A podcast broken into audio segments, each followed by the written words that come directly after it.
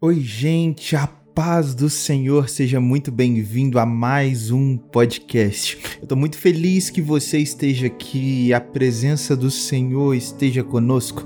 Como de costume, meu nome é Robert e esse podcast, a visão dele é um novo jeito de ver Jesus. Mas antes da gente começar a conversar sobre esse texto, é, se inscreve nesse canal que você está vendo, curte esse vídeo, manda para alguém, vamos propagar a palavra do Senhor. O texto de hoje é algo que falou muito comigo hoje em oração. Eu estava no monte e o Senhor ministrou no meu coração profundamente. Iremos, mesmo com medo. O que você tem feito com os seus medos? Ele sente paralisado ou eles têm te encorajado a buscar o Senhor? O texto que eu quero falar vai ser em Juízes, capítulo 6, a partir do versículo 14. Então o Senhor se virou para Gideão e disse: Vá nessa força que você tem e livre Israel das mãos dos midianitas. Não é verdade que estou enviando você? Gideão respondeu: Ah, meu Senhor, como livrarei Israel? Eis que a minha família é a mais pobre em Manassés e eu sou menor da casa de meu pai. Mas o Senhor disse: Já que eu estou a seu lado, você derrotará os midianitas como se fossem um só homem. Gideão, ele tinha medo, ele tinha complexo de inferioridade. O local que ele estava não era favorável, mas o Deus que ele servia estava a favor dele. Muitas vezes sentimos medo de fazer o que Deus nos mandou fazer e falamos com Deus: Deus, não temos capacidade, não somos bons o suficiente, não temos aquilo que o Senhor quer que a gente tenha. E é verdade. Para o que Deus te chamou, você nunca vai ser bom o suficiente, porque nunca foi sobre você, é sobre o Deus que chamou você e te capacita para fazer o que Ele quer que você faça. Porque quando você coloca nas suas próprias forças, você não dá lugar para o espírito agir. E quando você não dá lugar para o espírito agir, significa que você faz por conta própria. Por conta própria, você não vai a lugar nenhum. A presença do Senhor tem que ser o seu norte. O medo é o seu freio.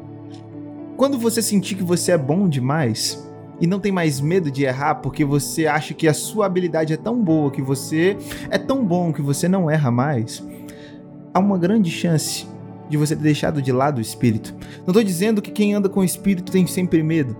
Não é isso. Mas há um temor de atrapalhar o Espírito Santo. Quando vamos pregar, um frio na barriga. Quando vamos cantar, um temor de não cantarmos aquilo que o Senhor se agrada.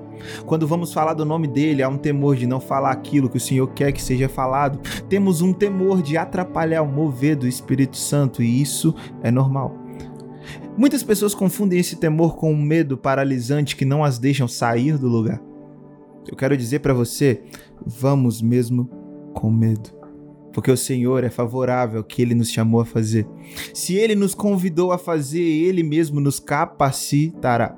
Se ele nos chamou a fazer, ele mesmo nos dará força, nos dará resiliência para continuar fazendo.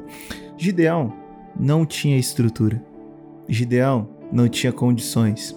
Gideão não era forte. Pelo contrário, ele era de uma nação que estava arrasada, da tribo mais pobre, de uma casa muito pobre dentro dessa tribo pobre. E Gideão, escolhido por Deus, com a força que tinha, não diz que Deus deu mais força para ele porque não era para ele se sentir forte, era para ele se sentir usado. E quem é usado pelo Senhor continua dependendo, mesmo fraco. Você tem se sentido fraco para as coisas que Deus te chamou? Você está no caminho certo. Porque aí você vai ver o caminho da dependência do Espírito Santo. E na dependência somos fortes. Paulo diz: Na minha fraqueza, o seu poder se aperfeiçoa quando somos fracos aí que somos fortes, porque sabemos que não podemos nada, mas cremos num Deus que pode tudo. Tá se sentindo fraco? Incapaz? Se sentindo pequeno? Você é mesmo tudo isso. Mas você, além disso tudo, é filho. Você tem um espírito mais forte que tudo que há no mundo. E esse espírito te concede força todos os dias para você não desistir, força para você continuar rompendo, força para você continuar fazendo e levando o nome de Cristo. Porque muitas vezes pedimos a Deus para nos usar ao nosso bel interesse, ao nosso bel prazer. Queremos ser usados para sermos vistos. Queremos ser usados para sermos lembrados por pessoas daqui.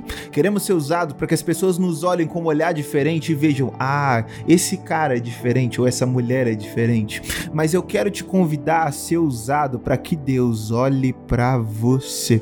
E naquele dia, naquele lindo dia, Jesus diga: servo bom e fiel, entra para o gozo do Senhor.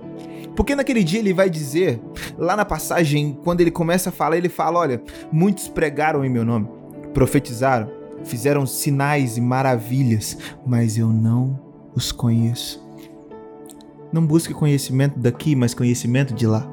Não busque ser usado só para aparecer aqui, mas para aparecer lá. Para que quando você chegar face a face com Cristo, você vai ouvir servo bom e fiel. Somos fracos, pequenos, incapazes, cheios de falhas, de defeitos e de coisas que não agrada ao Senhor. Mas ele nos escolheu e cabe a nós dar passos de fé, confiando na força do Espírito que nos chamou. Essa palavra é algo profético para você e para mim, porque foi algo que Deus bateu tanto aqui dentro tanto aqui dentro hoje. É algo que eu acabei de ser ministrado por Ele. Eu estou transbordando aquilo que Ele me deu. Continua crendo no Deus que te chamou. Continua crendo no Deus que te convidou a caminhar. Continua crendo na força do Deus que pode fazer todas as coisas. Porque quando você crê na sua força, você vai ver que você não tem nada. Mas quando você vê que você é fraco, não crê nas suas forças, mas crê na força do Deus que chamou você para caminhar nessa caminhada e nessa jornada, você vai ver que Ele pode todas as coisas e te deu o privilégio de fazer todas elas por Ele, para Ele e como Ele. Existem pessoas que vão ser ganhas através do seu, é, do seu testemunho Existem pessoas que vão ser ganhas através da sua chamada. Existem pessoas que vão ser ganhas através do seu propósito.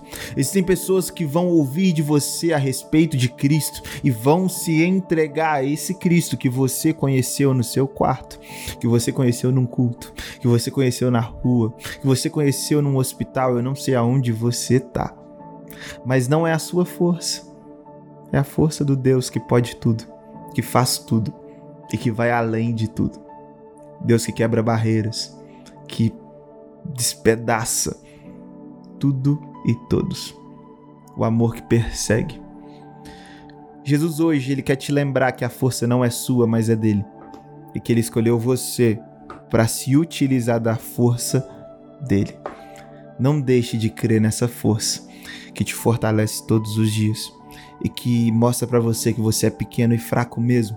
Esse sentimento é normal, mas mostra que você tem um Deus que pode tudo e vai fazer tudo enquanto você estiver no centro da vontade dele. Que o Senhor abençoe você durante essa semana. Que Deus encha o seu coração da palavra do Senhor. E quando você pensar em desistir, lembra que quem te chamou conta com você. Que Deus te abençoe e que a graça e a paz do Senhor esteja com você durante essa semana. Em nome de Jesus.